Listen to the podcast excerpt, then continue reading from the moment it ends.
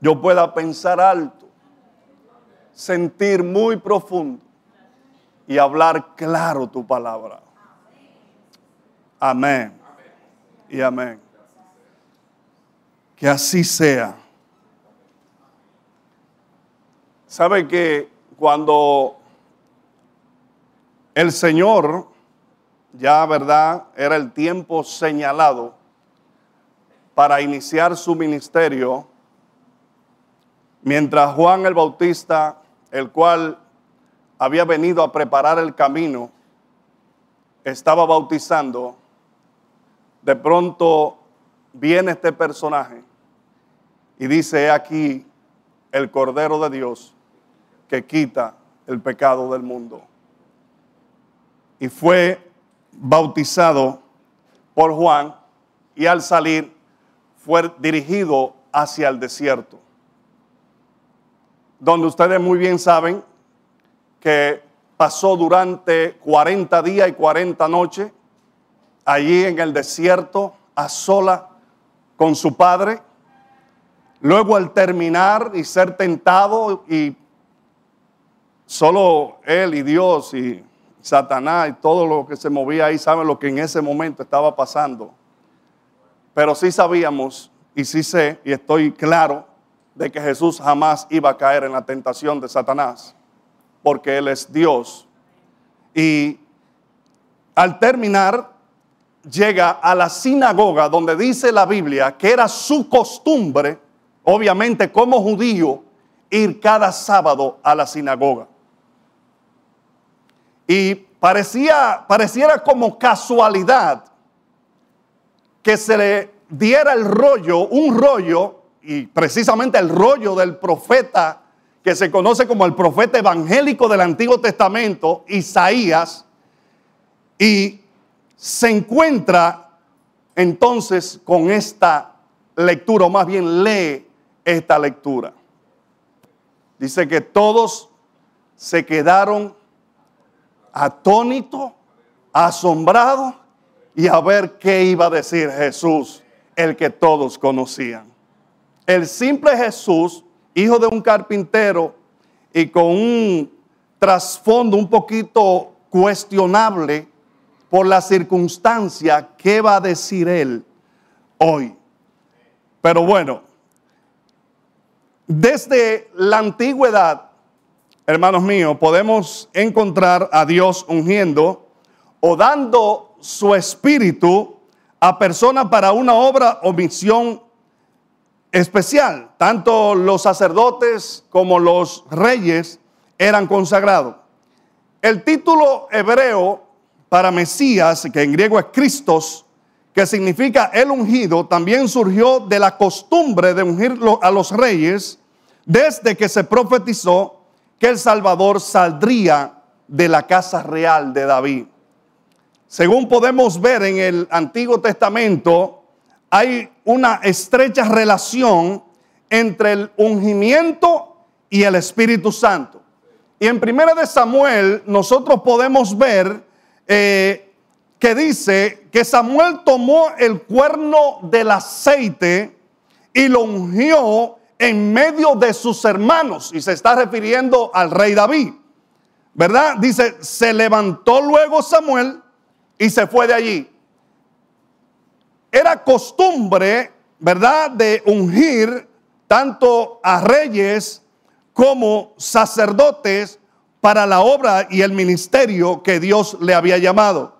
Y aquí entonces hay una conexión con los versículos leídos e Isaías 61, 61, 1 y 3, donde Jesús cita precisamente, es esa porción que Jesús está citando en la lectura que nosotros hemos leído hoy.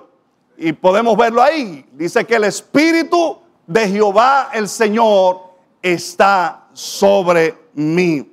Hay una parte que Jesús no citó y es la parte donde habla de la venganza de Jehová, sino que se limitó hablar de las buenas nuevas. Porque ese tema de la venganza es para el final. Y él venía a traer buenas nuevas.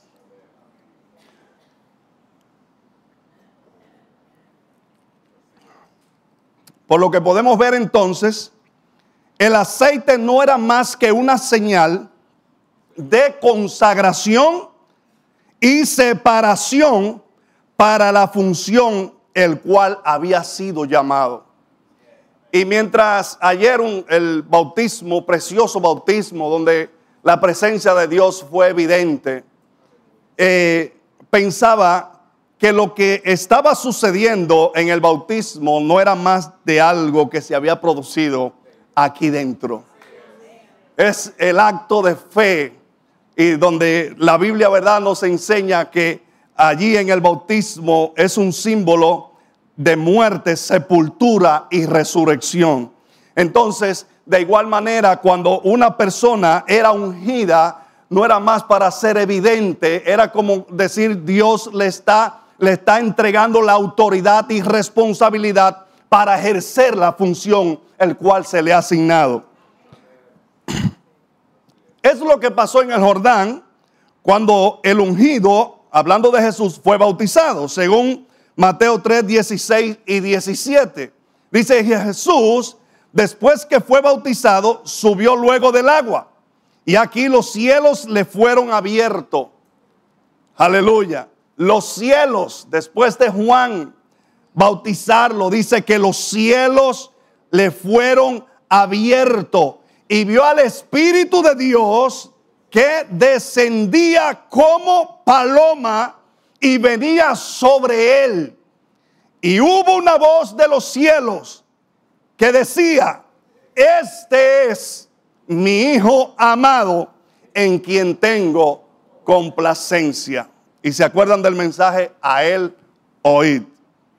Este es mi Hijo amado en quien tengo complacencia no es la única parte que nosotros tenemos donde de manera eh, literal o corporal, física, se ve al Espíritu Santo que toma forma de paloma de alguna manera o viene en forma de paloma, lo que nos enseña la palabra, y posa sobre Jesús. Era como la evidencia externa del, del llamado, del ungido de Dios que estaba ahí.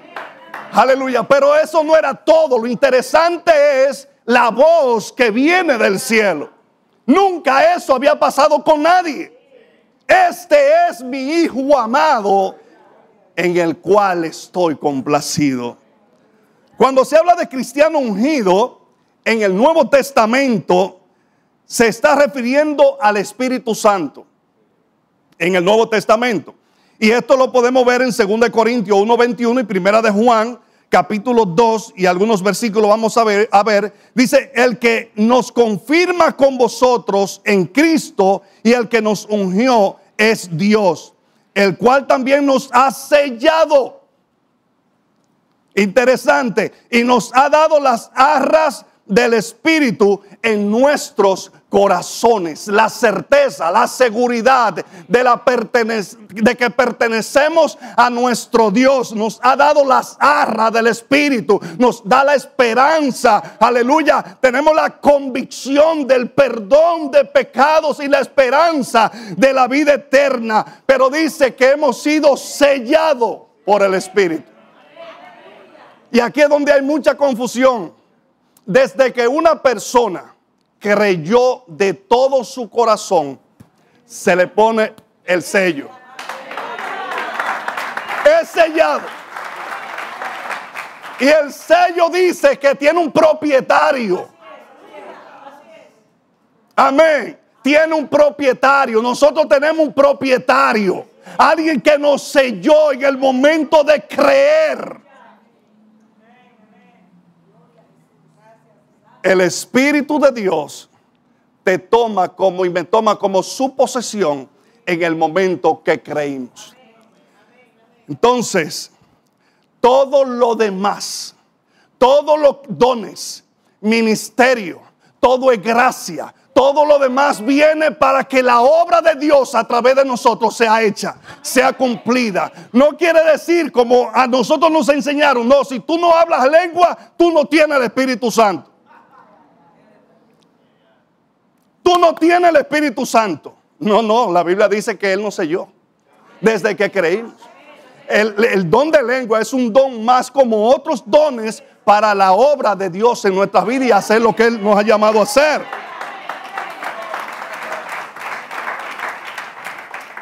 Dice Juan en el verso 22, 20, pero vosotros tenéis la unción del santo y conocéis todas las cosas. Os es escrito esto sobre lo que os engañan. Pero la unción que vosotros recibisteis de él permanece en vosotros y no tenéis necesidad de que nadie os enseñe, así como la unción misma os enseña todas las cosas, y este todas, obviamente, que tiene límite, y es verdadera, y no es mentira, según ella os ha enseñado, permaneced en él. Esta unción que el apóstol está hablando aquí, que se entiende que es el Espíritu de verdad que Jesús prometió a sus discípulos, la verdad, o sea, el Espíritu de Dios que vendría y os enseñaría todas las cosas. Este Espíritu de Dios está en nosotros, en, el contexto de lo leído, para darnos el discernimiento entre la verdad y la mentira. Entre la verdad y el error. Y cuando nosotros vemos que una persona que según creyó en el Señor y fue llena del Espíritu Santo y puede ser predicador, puede ser pastor, lo que sea, y de pronto, de pronto caen en doctrinas erróneas, caen en, en enseñanza totalmente tergiversada de la palabra de Dios, tenemos que entender que esa persona fue influenciada y el Espíritu de Dios que estaba en él fue puesto a un lado por las razones que sean y se inclinó a la herejía y se dejó llevar por el engaño, por las razones que sean. ¿En qué momento es evidente entonces que el Espíritu le fue dado a los apóstoles, a la iglesia en primer lugar? en el libro de los Hechos capítulo 2, versículos 2 al 4. Versículo muy conocido por cada uno de nosotros. Y de repente dice, vino del cielo un estruendo como de un viento recio que soplaba, el cual llenó toda la casa donde estaban sentados. Y se le aparecieron lenguas repartidas como de fuego, asentándose sobre cada uno de ellos. Y fueron todos llenos del Espíritu Santo y comenzaron a hablar en otras lenguas según el Espíritu les, daba que hablaran o que hablasen. ¿Sabe que esa investidura de poder de lo alto, como Jesús había prometido, y ese don de lengua que se comenzó, o esos dones, de, porque fueron, fueron diferentes, un promedio de 15 lenguas que se hablaron ahí, tenía el propósito de comunicar el mensaje de salvación en ese momento. Ese era el propósito de las lenguas que se hablaron ahí, porque hay lenguas angelicales, como dice el apóstol, el apóstol Pablo, y hay lenguas humanas. Entonces la unción es gracia y comunicación especial del Espíritu Santo que excita, mueve y capacita al alma a virtud, a la virtud y la perfección. Una de las obras que el Espíritu hace más poderosa en el creyente, aparte de convencerlo de todo juicio y pecado, es la santificación. Y yo creo que eso es lo que le da más, más, más lucha. Después que nos convence de juicio y de pecado, la santificación. Porque somos, nosotros somos difíciles. Somos tercos. Y Él, como el buen pastor, nos quiere enderezar, pero nosotros volvemos o nos desviamos por aquí o para allá. Pero la misericordia de Dios están ahí cada mañana y se extiende sobre cada uno de nosotros. para enderezar nuestros caminos. Entonces, mis amados hermanos, cuando nosotros miramos estos textos bíblicos que hemos leído hoy, lo primero que Jesús, Él dice que el Espíritu de Dios está sobre Él. ¿Para acá? ¿Para qué? Para dar buenas nuevas a los pobres. Lo primero que Él comunica, y es el primer punto de este, de este mensaje, es dar buenas nuevas a los pobres.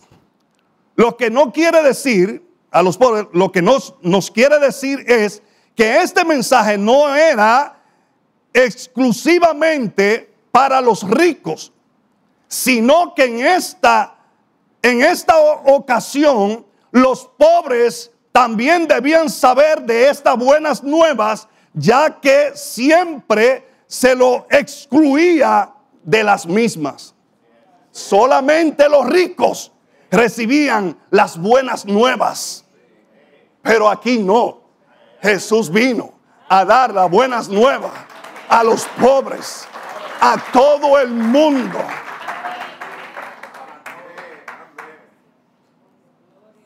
Pero sobre todo, este, este mensaje es para todo aquel que reconoce, que reconoce,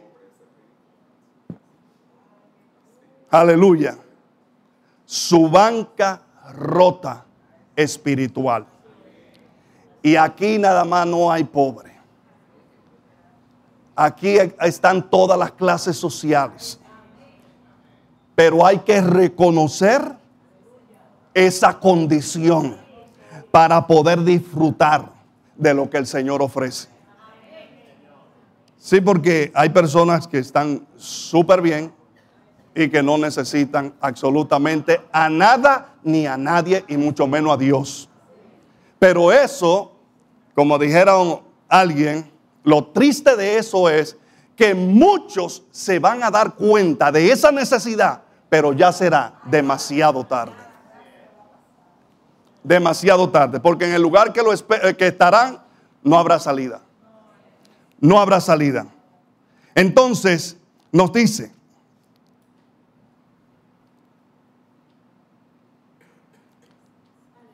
independientemente, hermanos míos, de lo que nosotros podamos poseer, la peor de las miserias es no conocer a Jesucristo como su Señor y su Salvador.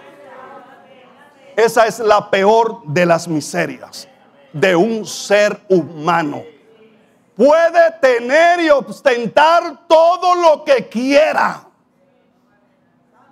que tiene propiedad de aquí, que tiene propiedad de allí, que es el multimillonario y el admirado de la ciudad, que sea el presidente de la república, el funcionario fulano de tal, si no tiene, si no ha reconocido que es un miserable espiritualmente, es, está y que está en bancarrota, es el peor de los miserables del mundo y, y más aún peor que el más pobre del mundo, pero que tiene a Jesucristo en su corazón.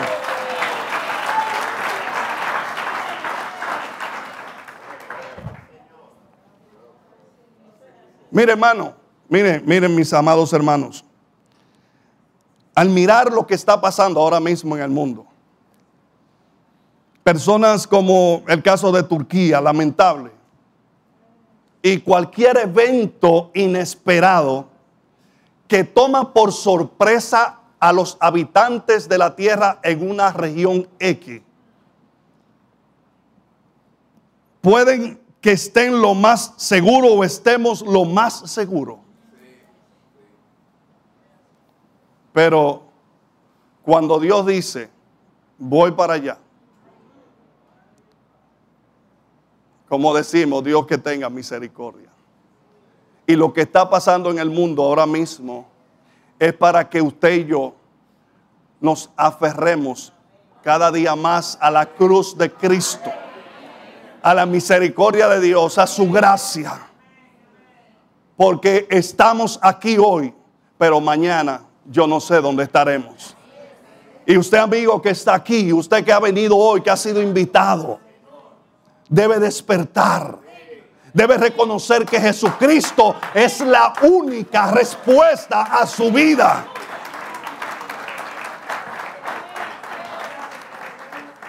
El apóstol Pablo en Filipenses 3:8 nos dice, y ciertamente aún, aún estimo todas las cosas como pérdida por la excelencia del conocimiento de Cristo Jesús, mi Señor, por amor del cual lo he perdido todo y lo tengo todo por basura para ganar a Cristo.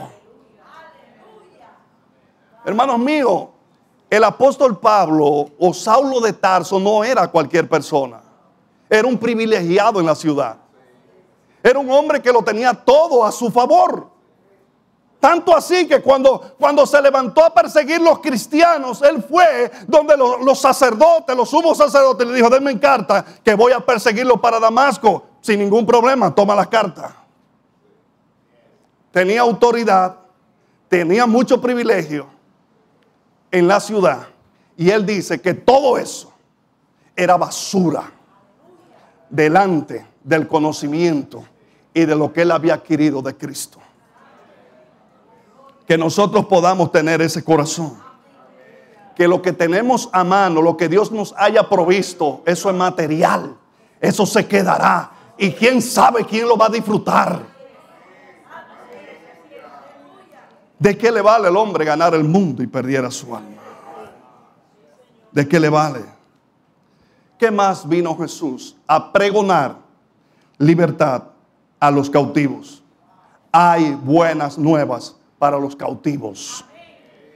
A predicar o anunciar el año agradable del Señor. Jesús proclamó el año agradable del Señor en lo que tiene que ver con lo que Él vino a comunicar, que vino a dar buenas nuevas a los pobres, a pregonar, y cuando se habla de un pregonar, el que anda anunciando eh, lo que anda vendiendo por ahí no, lo, no está así con una vocecita que casi no se le escucha, no un pregón, en voz alta. Entonces Él viene a predicar o anunciar el año agradable del Señor. Jesús proclamó el año agradable del Señor, lo que alude al jubileo. Este se realizaba cada 50 años. En este año sucedían tres cosas. En el año del jubileo, en el pueblo de Israel sucedían tres cosas. Primero, se perdonaban todas las deudas. Segundo, se liberaban todos los esclavos. ¿Y sabe qué más? Y se devolvían toda la tierra a las familias originales. Perdón de pecado, liberación de esclavos y se devolvían las propiedades a los dueños. El año del jubileo permitía un nuevo comienzo. Aleluya. Y Dios día tras día está ofreciendo nuevos comienzos.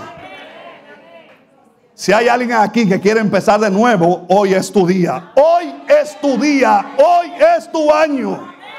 Jesús ofrece la cancelación total de las deudas espirituales y otorga un nuevo comienzo a aquellos que responden a su mensaje. Oh, amados hermanos, el acta de los decretos que nos acusaba fue grabada en la cruz. Aleluya. El apóstol Pablo dice anulando el acta de los decretos, Colosenses 2.4, que había contra, contra mí, contra nosotros que nos era contraria, quitándola de en medio, la clavó en la cruz. Hay un expediente de muerte para la humanidad. Había un expediente de muerte, de esclavitud, de opresión. Aleluya. Pero Jesús se levantó. Se levantó el caballero de Nazaret.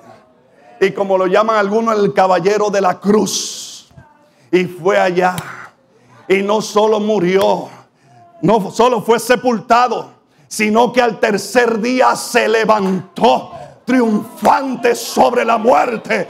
Y ahora puede decir, oh muerte, ¿dónde está tu aguijón? Y tu sepulcro, ¿dónde tu victoria? Aleluya, porque el Cristo de la gloria no pudo soportarlo. Ese, esa tumba y hoy está vacía. Y nuestra mayor garantía de salvación es precisamente que Él se levantó de entre los muertos. Aleluya.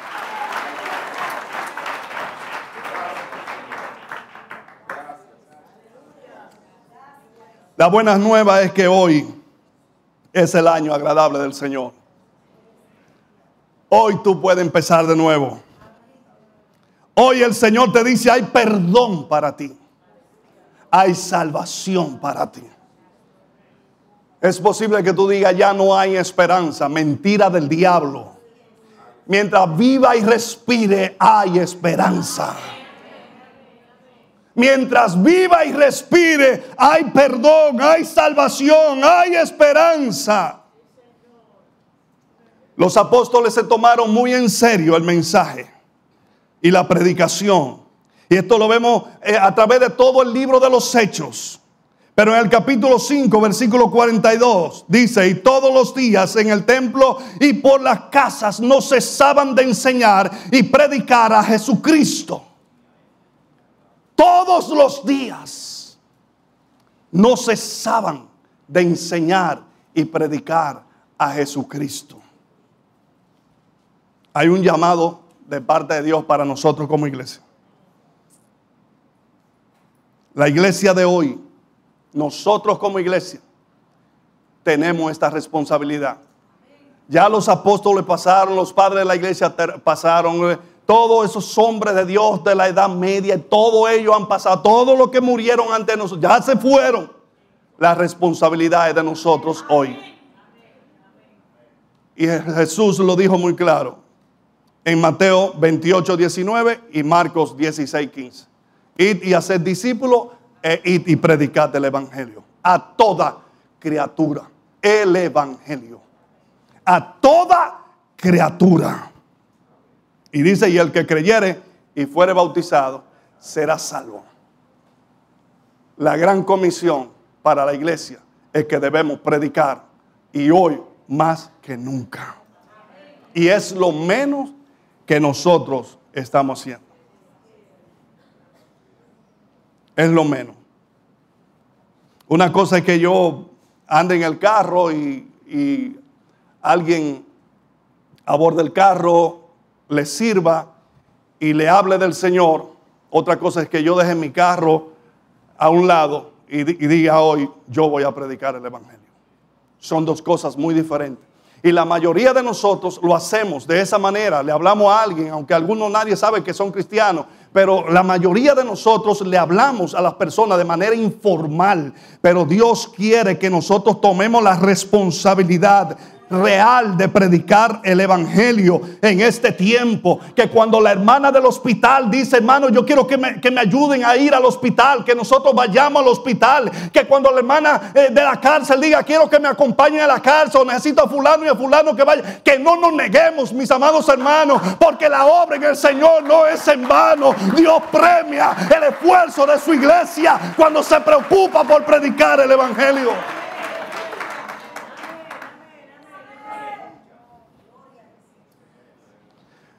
Pero el, ministerio de nuestro Señor no se detiene solo en comunicar el mensaje. Nos dice que Él vino a sanar. Él vino a sanar. ¿A sanar a quién? A los quebrantados de corazón. Jesús sana a los quebrantados y no cualquier quebranto, el del corazón. Aleluya, aquello que el pecado ha dañado, había dañado o está dañando aquello que sus emociones por una u otra razón han sido dañadas.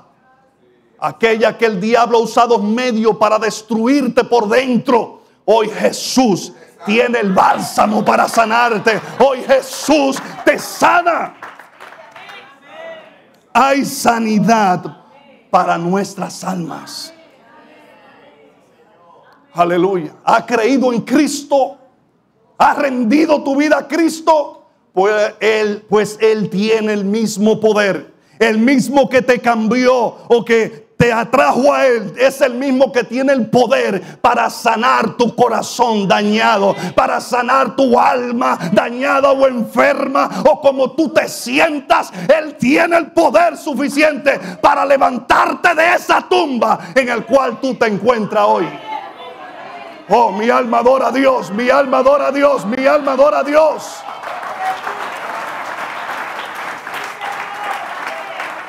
Él es nuestro sanador.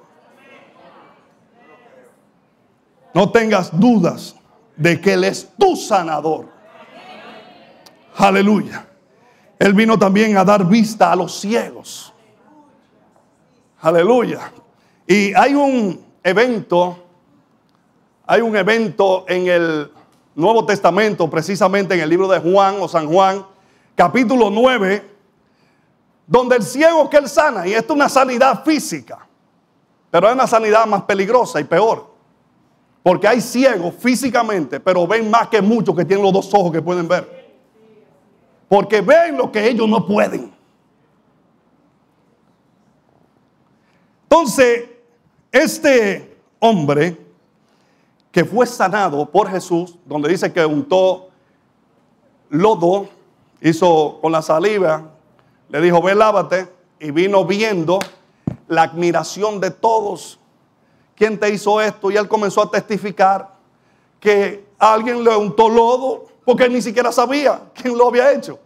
Tomó lodo y lo untó en los ojos. Y fue y me lavé y estoy viendo. Decía él. Algunos decían, ¿no es este el que se sentaba y mendigaba? Algunos decían, se parece a él. Y él decía, soy yo. Soy yo. Pero aquí viene el problema. Los fariseos, la élite religiosa, los manda más en cuanto a religión, lo que tenían el control de la ciudad, lo que dominaban todo, aquello que el gobierno le escuchaba e incluso hacían lo que ellos decían. Los fariseos, no estamos hablando de cualquier secta religiosa, tenían poder humano. Pero, aleluya. Había duda en ellos. Y lo llaman. Le preguntan, ¿cómo, tú es, ¿cómo es que tú puedes ver ahora? Ahí viene la mamá y el papá también lo vio a porque es un problema. Para los religiosos eso era un problema. Que este hombre nació ciego y que ahora ve no es un problema. Y entonces una sanidad que nadie puede negar. Porque si fue algo medio turuleco, medio raro, dice, no, eso, no es verdad, nada, eso no. Pero ahí, no. Ahí no había de qué cosa como media. No, no, es que era ciego y ahora ve el hombre. No, no, no. Ay, ¿qué se va a hacer? Entonces, cuando los fariseos lo llaman, respondiendo el hombre, y le dijo, pues esto es lo maravilloso, que vosotros no sepáis de dónde sea, y a mí me abrió los ojos. Porque los fariseos decían, no, no puede venir de parte de Dios porque está quebrantando el sábado, está sanando en el día del sábado. Y le dice el ciego, pues esto es lo maravilloso, que ustedes no sepan de dónde soy, de dónde es Él. Y me abrió los ojos. Entonces le predica el ciego, porque eso es lo que hace el Espíritu Santo cuando viene sobre una persona. Puede ser lo más torpe, pero si el Espíritu Santo lo llenó, habla hasta por los codos. Va a hablar de Jesucristo, nadie lo detiene. Dice,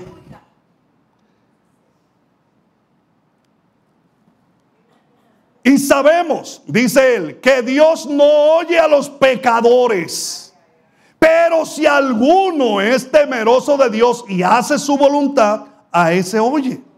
Desde el principio, esto es el ciego, el que era ciego está hablando.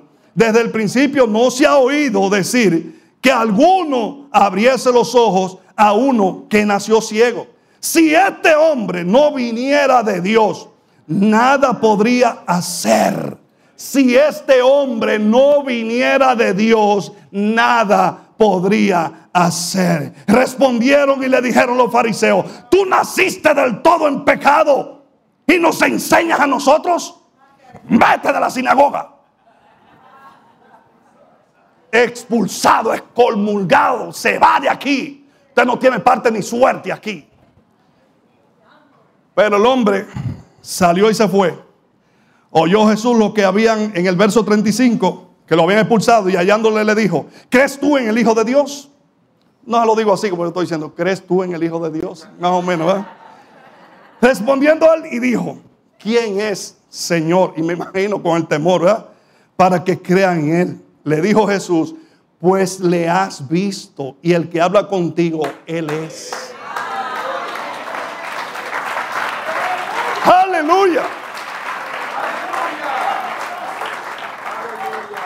Ay, hermano, aquellos que pretenden ver entonces no ven la gloria de Dios. No pueden ver porque la religión lo tiene cegado.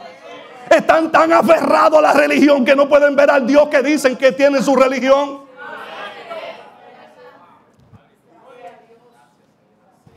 Él le dijo, creo, Señor, y le adoró. Dijo Jesús, para juicio, y esto es lo interesante, para juicio he venido yo a este mundo. Para los que no ven, vean. Y los que no, y los que ven, sean cegados. Entonces algunos de los fariseos, imagínese usted, que estaban con él, al oír esto le dijeron, ¿acaso nosotros somos también ciegos? Y preguntarle a Jesús eso. Imagínese usted, preguntarle al Señor de una vez. Si fuerais ciegos, no tendríais pecado. Más ahora, ¿qué le dice? Porque decís, vemos, vuestro pecado permanece. Ustedes no dicen que ven. Ah, pues super, usted tan podrido en pecado. Entonces Jesús vino a dar vista a los ciegos.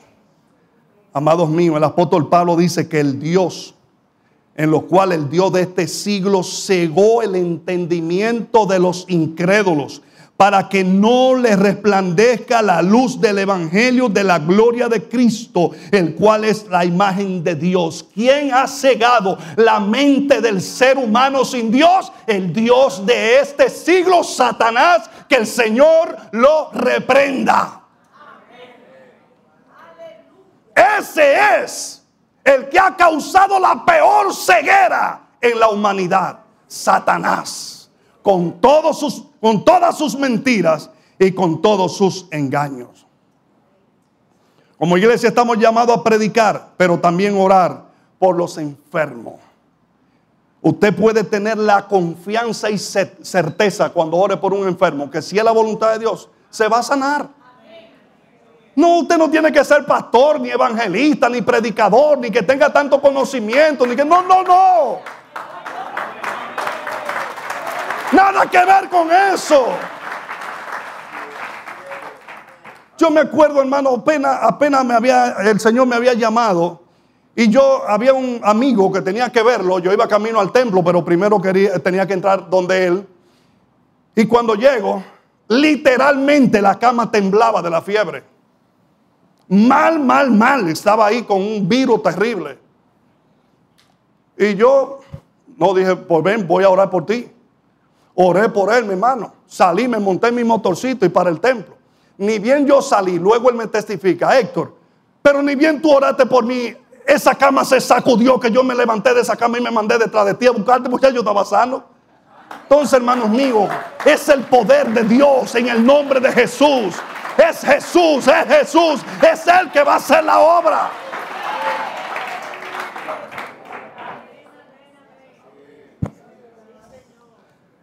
Marcos 16, 18, la última, la última partecita dice, sobre los enfermos pondrán las manos y sanarán. Santiago 5, 13 dice, ¿está algún enfermo entre vosotros? Llame a los ancianos de la iglesia y oren por él, ungiéndole con aceite en el nombre del Señor. Y la oración de fe salvará al enfermo Es promesa de Dios. Si es su voluntad. No, Señor, tu palabra dice que, que tú me vas a sanar y tú tienes que sanar. ¿Cómo que tienes que sanar?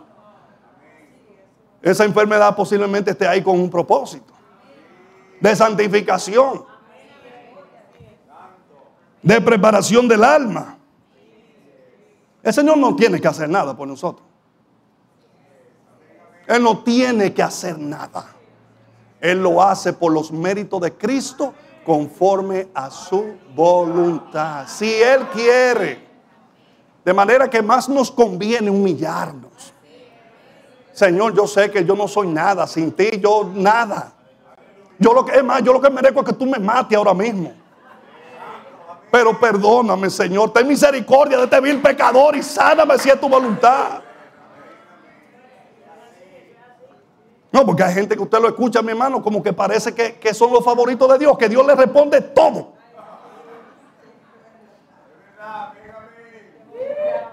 Ese Dios no es el que la Biblia me habla a mí, no. Entonces,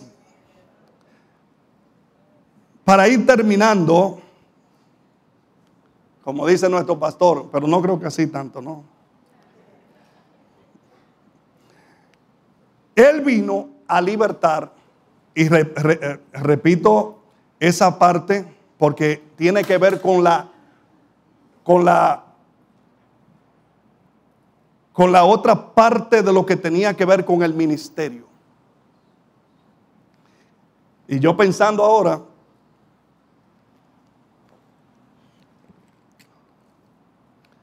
no sé si Wilfred o los hermanos me proyectaron el, el tema, no sé.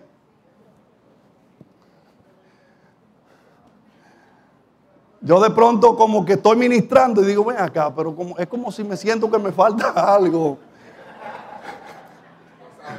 Pastor, esto es tremendo, pero... Y, dirán ustedes, pero puso el tema ahí, pero él no, ha dicho el tema. ¿Y para cuándo lo está dejando? Estoy aprendiendo con el pastor, es así, de última mitad y así.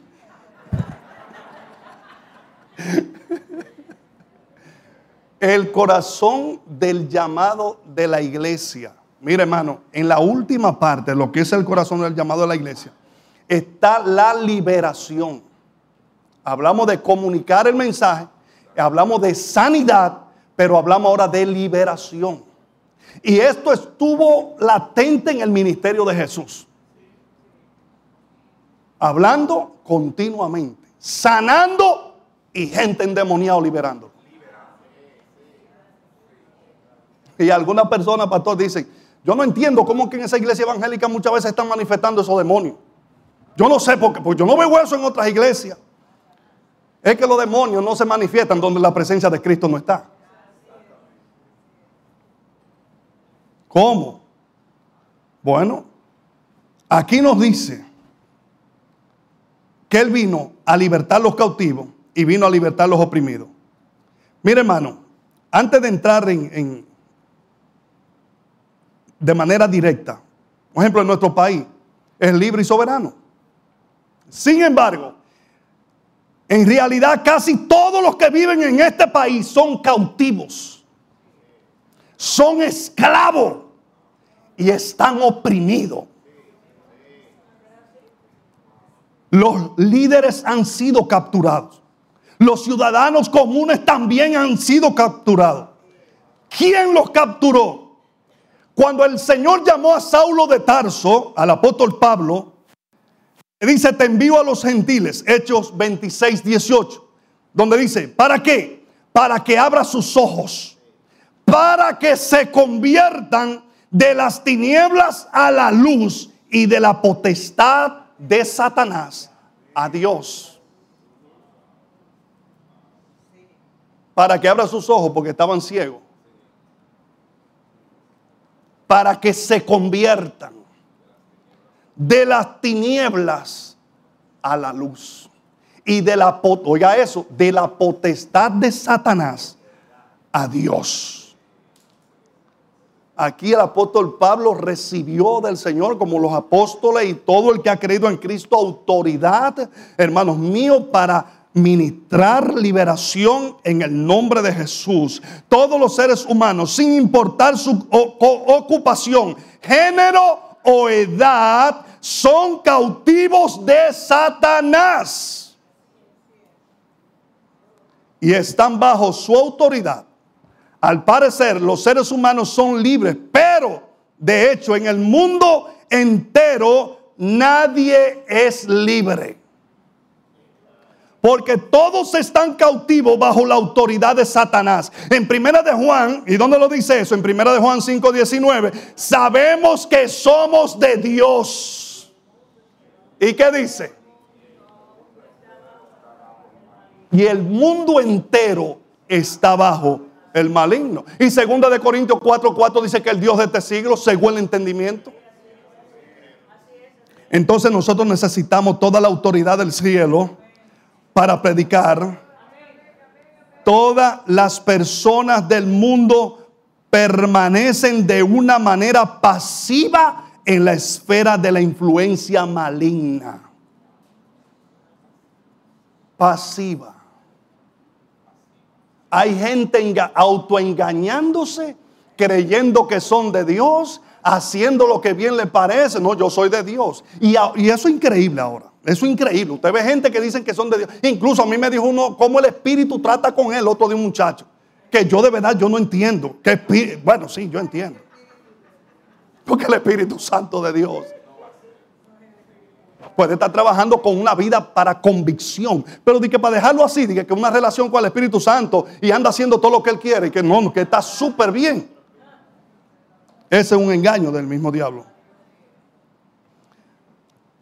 El Señor nos libertó. Pero el Señor nos hizo libre. Somos libres en el nombre de Jesús. Él vino a libertar los cautivos. Y si no, y si no, pregúnteselo al Gadareno endemoniado de Gadara, que cuando Jesús pasó al otro lado, dice la Biblia, que aquel endemoniado salió corriendo y se postró. Ah, ¿por qué me está molestando? Hijo de Dios, ¿por qué me molesta? ¿Qué estás haciendo aquí? Oh, gloria al Señor. Donde llega Jesús, donde llega la presencia de Dios, los demonios tienen que huir. Los demonios tienen que huir. Esa es la diferencia de una religión muerta y una religión viva y en el poder del Espíritu. La religión de Cristo es una religión viva y de poder. Aleluya, aleluya, aleluya este endemoniado, que nadie podía ni siquiera amarrarlo. Era un loco endemoniado, que nadie podía pasarle cerca. Cuando llegó Jesús, las cosas cambiaron. Las cosas cambiaron, las cosas cambiaron.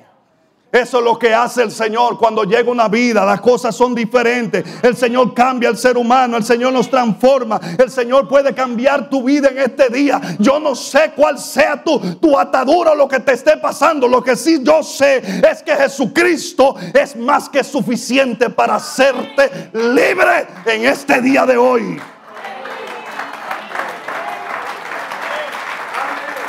Aleluya. En el libro de los Hechos, nosotros nos encontramos al apóstol Pablo en Hechos 16, 16, donde había una muchacha que hacía ya unos cuantos días venía detrás de ellos. Estos son siervos del Dios Altísimo, como dice, el cual anuncian el camino de salvación. Oiga, qué verdad. Hablando del apóstol Pablo, estos son siervos del Dios Altísimo. Y estos son siervos, y todos los días la misma cantaleta. Pablo dijo, espérate, que aquí hay algo raro. Espíritu de adivinación, fuera. Ahí mismo, yo no sé lo que pasó, si se sacudió Andy, cayó al piso, la mujer se revolcó, ¿qué hizo? Pero pudo haber hecho cualquier cosa. Pero el espíritu se fue. el espíritu se fue. Entonces, a la iglesia del Señor se le dice hoy, a nosotros se nos dice hoy, y estas señales, Marcos 16, 18, seguirán a los que creen. En mi nombre, echarán fuera demonios, hablarán nuevas lenguas sanaríamos enfermo en su nombre. En Lucas 10, 19 dice, aquí os doy potestad de hollar serpientes y escorpiones y sobre toda fuerza del enemigo, o sea, del diablo, y nada os dañará. Mateo 16, 18 dice, y yo también te digo, hablándole a Pedro, que tú eres Pedro, y sobre esta roca edificaré mi iglesia. ¿Cuál roca? La roca que salió de la boca de Pedro, tú eres el Hijo del Dios viviente sobre esa verdad yo edifico mi iglesia. Yo soy el Hijo del Dios viviente. ¿Y qué más te digo, Pedro? Que las puertas del infierno no prevalecerán contra mi iglesia. Oh, gloria a Dios.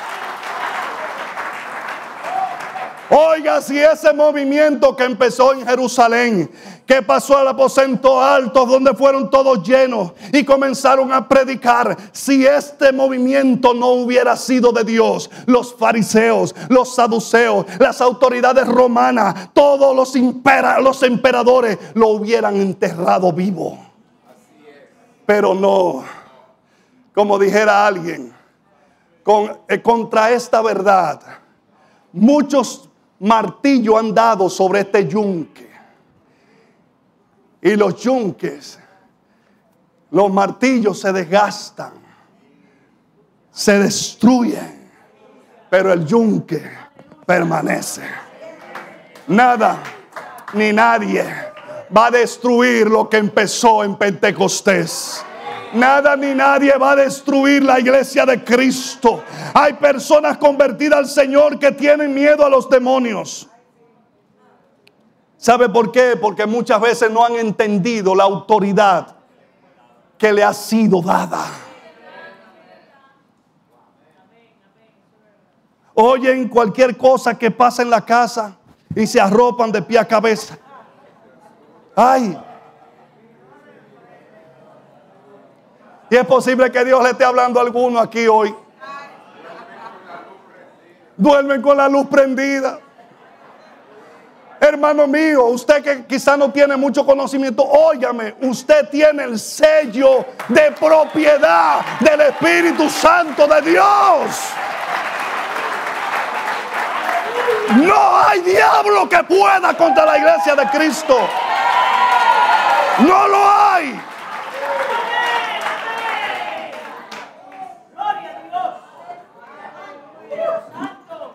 Déjeme decirle esto, yo sé que tenemos varias cosas que anunciar, pero mire, mire hermano mío, en la primera iglesia que nosotros estábamos había un tipo, un tipo, un hermano, tipo, descarriado, reconciliado, descarriado, reconciliado una y otra vez. Le digo yo a él un día, ¿qué es lo que a ti te pasa? ¿Qué es lo que pasa contigo? Porque había un patanero, no como, como, como Vladimir, no, le decían King Kong al bendito. Un moreno, sí, como del tamaño de, pero bien moreno. Y fuerte. Un día se endemonió ese muchacho. Y él va a, que echarle mano, agarrarlo. Contra una pared lo mandó. Dice, yo no sé qué diablo que ese muchacho tiene encima. El mismo diablo realmente. Mire mi hermano. Y él me contó, me, me comenzó a contar cosas. Y una de las cosas que me dijo es que él practicó proyección astral. Donde el cuerpo se queda aquí y salen del cuerpo. consiguió unos libros y comenzó a hacerlo y lo logró y comenzó a practicar. Aprendí yo luego en lectura que hay un demonio conocido como demonio de poder que toma parte y domina totalmente la parte espiritual del ser humano. Entonces el ser humano piensa que es él, pero es el demonio operando a través de él. ¿Qué pasa? Que cuando comenzaba a ministrar la liberación, pastora, él como que salía del cuerpo y el cuerpo los demonios lo tomaban, ya usted sabe. ¿Y quién iba a poder con él? Eso su experiencia, eso fue lo que yo viví, lo que él me dijo. Digo, ok, Digo, vamos al templo. Nunca se me olvida como la una de la tarde. Allí no hubo un movimiento. Créame que los demonios atemorizan. Eso sí es verdad. Él por un lado no podía llegar y yo por el otro lado con más miedo porque yo sé que no iba a enfrentar nada fácil. Pero yo voy contando con el grande, con el jefe. Mi hermano, oré por él y le dije, Señor, así sencillo, sentado, en el nombre de Jesús, este espíritu que ha tomado el poder del alma o del espíritu de este muchacho, yo te pido que Él vuelva a su estado original como tú lo creaste y saque este espíritu de su vida en el nombre de Jesús y nunca más vuelva a tomar posesión de Él. Hermanos míos, era un muchacho con un problema serio. Él volvió a tener problemas. Pero lo que sí me testificó, nunca más volvió ese espíritu o él a salir del cuerpo astralmente. Nunca más. La iglesia, y cuando hablo de la iglesia, usted, usted, usted, usted que es nuevo creyente, usted, en usted hay poder en el nombre de Jesús, en usted hay poder en el nombre de Jesús, en usted hay poder en el nombre de Jesús, en usted hay poder en el nombre de Jesús. Aleluya. A todos los que están llenos del Espíritu se les llama compartir el ministerio de Jesucristo de esta manera. Para hacerlo deben tener una profunda comprensión de la terrible necesidad y de la miseria de la raza humana que ha resultado del pecado y del poder de Satanás. La iglesia de hoy no puede limitarse a un área de la predicación. Debemos predicar el Evangelio completo. Ah, debemos predicar, debemos sanar en el nombre de Jesús y debemos liberar en el nombre de Jesús. Mismo Señor. ¿Por qué? ¿Por qué? Es que el mismo Señor de ayer es el mismo de hoy y es el mismo de siempre.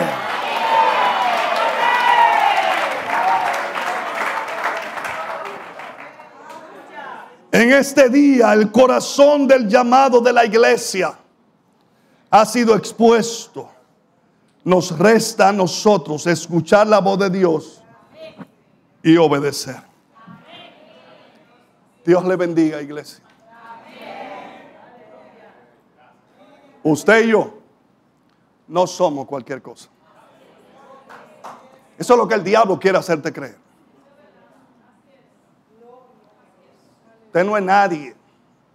Nadie es él que lo derrotaron y no tiene posibilidad de levantarse nunca más.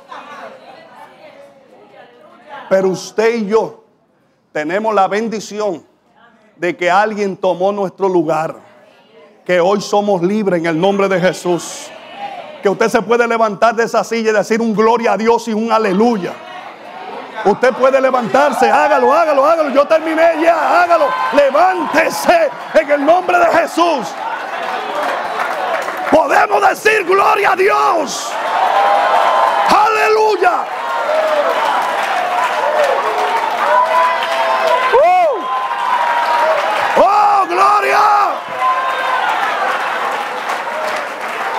¿Sabía usted que los esclavos no pueden hacer eso?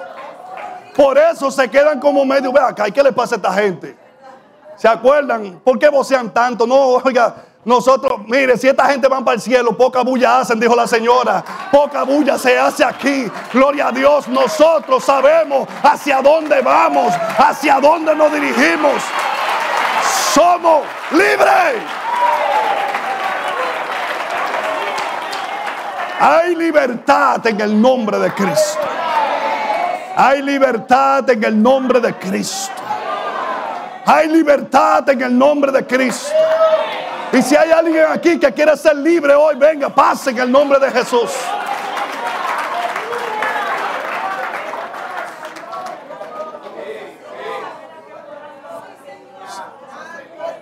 Está siendo atacado, está teniendo problemas está que no puede dormir, lo que sea.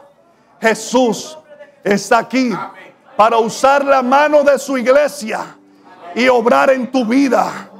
Si tú hoy no has conocido hasta el día de hoy a Jesucristo, yo te invito a acercarte a Jesucristo. Yo te invito a pasar o levanta tus manos donde tú estás y dile, yo necesito a Jesús en mi vida. Aleluya. Aleluya. Aleluya. Oh, gracias, Señor. Gracias, Señor.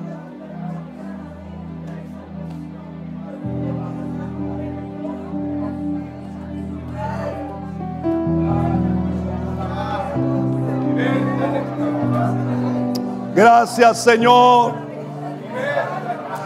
Gracias, Dios. Aleluya. Trae liberación a nuestras vidas, a tu pueblo, a tu iglesia. Sana las heridas. Manifiesta tu poder. Ese poder que levantó a nuestro Señor de entre los muertos. Sea manifiesto en el nombre de Jesús. Para gloria del Padre. Salvación y liberación de las vidas. Oh Padre, en el nombre de Jesús. Padre, en el nombre de Jesús. Padre, en el nombre de Jesús. Haya liberación, cadenas se rompan. Haya liberación, cautivos sean libres. En el nombre de Jesús de Nazaret. Aleluya. Bueno, amigos, si usted tiene una necesidad, pase rapidito. Voy a, vamos a concluir, o sea, mi parte. Aleluya. Pero oramos, queremos orar si, si así lo desean alguien. Crea que el Señor está sobre usted. Si usted ha creído en el Señor, usted tiene autoridad en el nombre de Jesús. Los demonios no tienen autoridad sobre usted. Usted tiene autoridad sobre los demonios. En el nombre de Jesús. Así que no tengas temor. Levántese y abrace cada día la cruz, la cruz de Cristo, confiando en Él y su poder para mantenerlo firme. Padre, gracias. Gracias, Señor. La gloria es tuya, Dios. Gracias, Señor. La vida, tu iglesia, estamos en tus manos. Conforme a tu voluntad, manifiéstate conforme a la necesidad. Gracias, Señor. Gracias, Señor. Gracias, Señor. Gracias, Señor. Gracias, Señor. Dios le bendiga.